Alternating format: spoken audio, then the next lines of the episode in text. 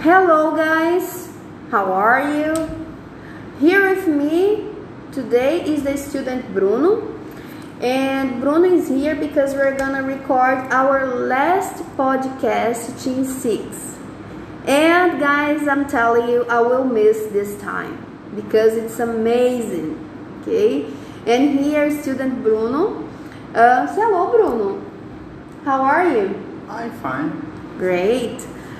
And Bruno chose, guys, the topic Bolivian culture to talk about because Bruno is a Bolivian student and he is here with us for a long time, right? Three years, right, Bruno? And today he's gonna talk a little what he knows and to share uh, about the Bolivian culture. Okay, so Bruno, let's get started. So I have some questions. Bruno, you were born in Bolivia, right?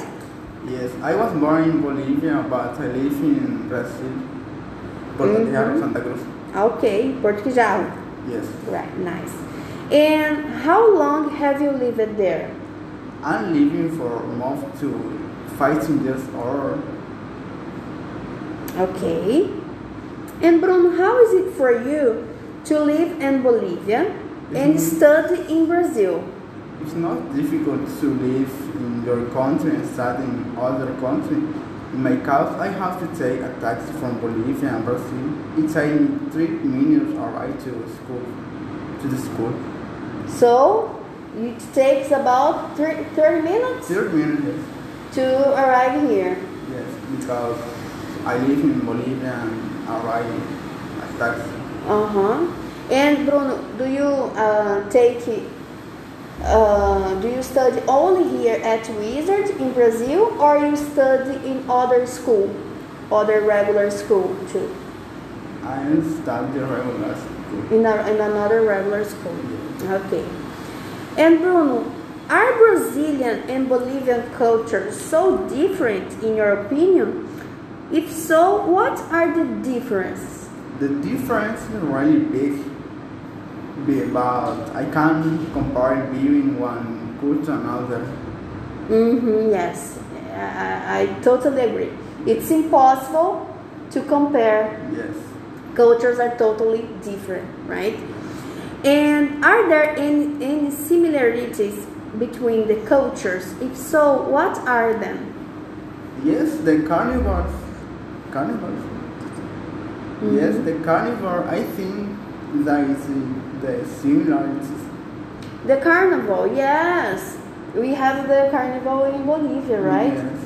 I remember uh, I went to a carnival when I was uh, a kid in Porto Pijama. I remember.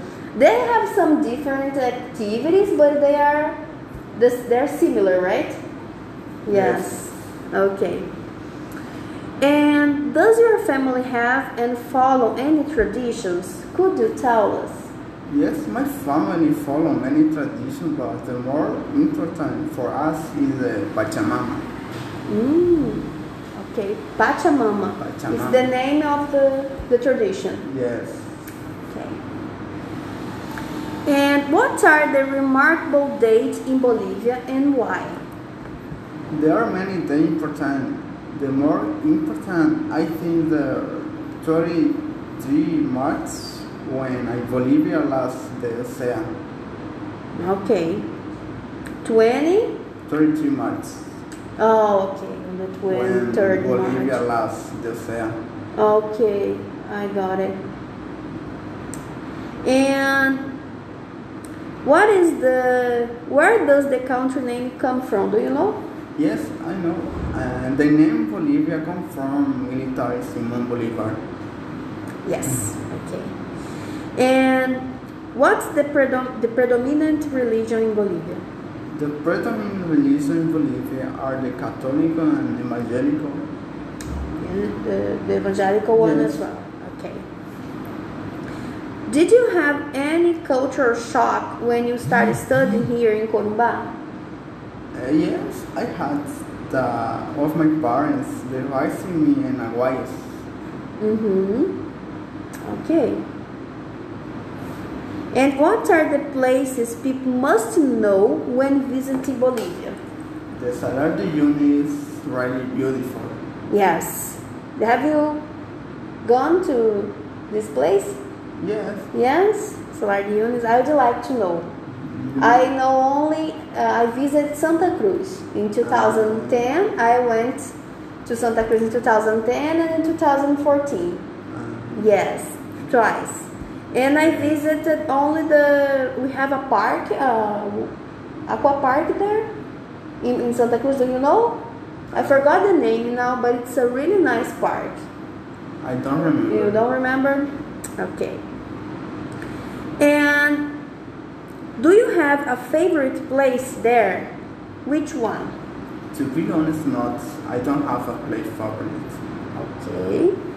And do you know anything about your ascendants? Could you share with us? Bolivia has many scents, but the most spoken are the Colla and Camba. Olha, in Camba. I've heard about them. Yes. And is there any city in Bolivia you'd like to move to? If so, which one and why? In fact, I study in an university, so I have to go to Sucre to study, but I would like to move from my city. You wouldn't like to go. I will not. Okay, I understand. And what is the best place to study in Bolivia? Would you like to study there? The best place to study in Santa Cruz Paz, and also there are other cities, and yes, and, and yes, I would like to study in Santa Cruz, In Santa Cruz. but study in Sucre. Mm-hmm. I, I went to uh, the university there Mhm. in Santa Cruz. It's really big and it's Ah. really beautiful. I, I visited in 2010. Yes. And the last question, Bruno, I will ask you the last question because our time is, um, I'm in a hurry here with the time. And what's the, what do you know about the history on our boundary? And could you tell us? Mm, to be honest, not. I don't know about the history. Here in our I boundary. don't know. I don't know. Okay, and the last one now. Okay. Do you know? Sorry, what do you know, in your opinion?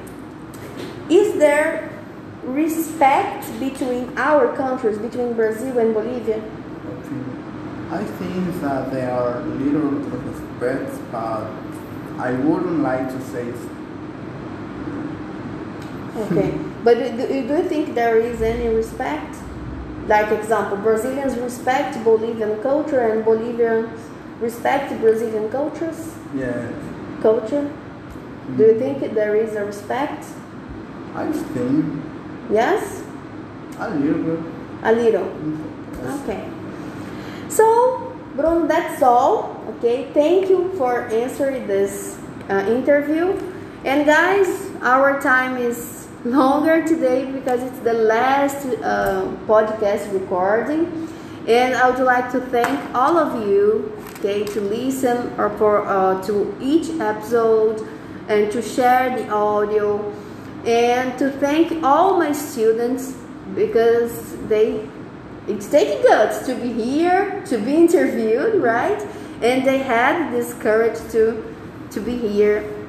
And thank you all guys. Thank you wizard. Thank you students and thank you that are listening this um, podcast. Okay so bye bye i can't tell you that i will meet you next week but sometimes we can talk here okay? I will uh, prepare more um, podcasts with students and with family okay? And thank you for listening to us. It was a pleasure to be here with you. And don't forget to share this audio with your friends the, for the last time. Okay guys? Bye bye see you